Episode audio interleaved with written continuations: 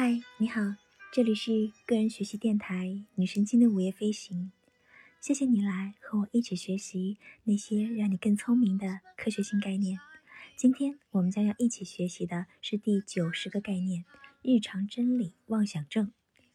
这个概念是由美国康奈尔大学心理学系的助理教授戴维·皮萨罗所提出来的。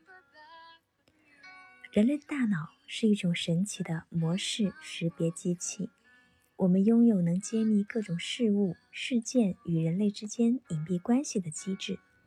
没有这一机制，海量数据一定会造成我们感官上的随机和混乱感。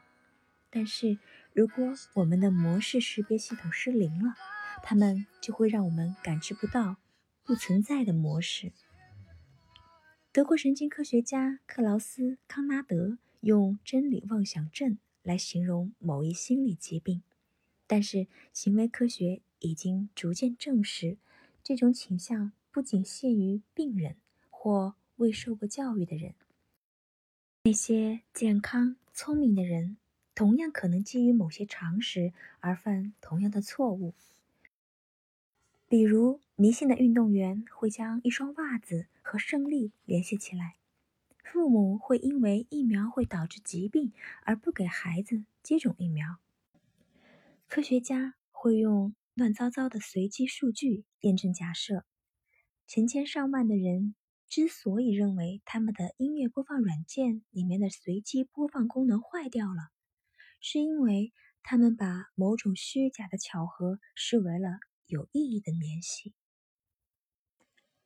简而言之，让我们获得成功的模式识别，也可能轻易就背叛我们。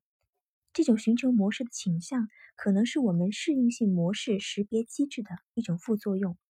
但是，如果我们能经常审视“日常真理妄想症”这个简单概念，就能认识、追踪并防范这种危险的潜在趋势。